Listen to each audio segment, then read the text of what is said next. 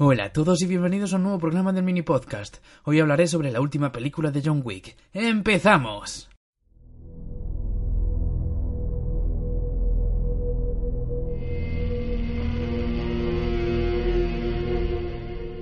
Las pelis de acción y violencia gratuita siempre me han gustado, por lo que desde el momento en el que decidí aventurarme a visualizar estas películas sabía que me iban a acabar enganchando.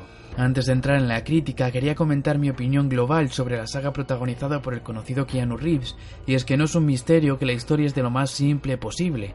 Lo que hace que triunfen son sus increíbles momentos de acción, junto con buenas coreografías, el amor por las armas, la sensación de que de verdad estás viendo actuar a uno de los mejores asesinos, mezclados con una banda sonora que encaja a la perfección con lo que te están mostrando en pantalla.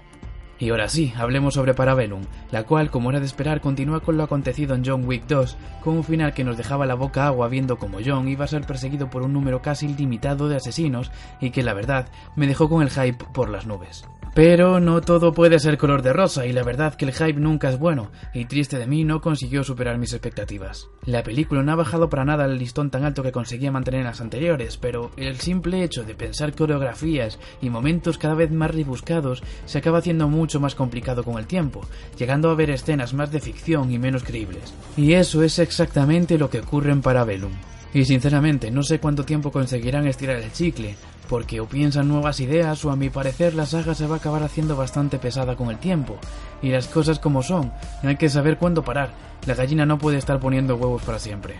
Un punto a destacar y que siempre me ha gustado bastante de esta saga son los momentos de acción sin banda sonora, solo con el ruido ambiente de la escena, que consigue darles a la misma momentos mucho más serios. De la historia no voy a hablar nada porque como ya he dicho sigue sin ser algo muy rebuscado y bastante irrelevante. En resumidas cuentas, si os habéis visto las anteriores tenéis que veros también esta porque seguro que os va a gustar, y ahora John Wick está mucho más cabreado. Mi puntuación final es un 7 sobre 10. Y hasta aquí el programa de hoy. Si os ha gustado podéis dejar un me gusta, compartirlo y seguirme en arroba el mini podcast en Instagram.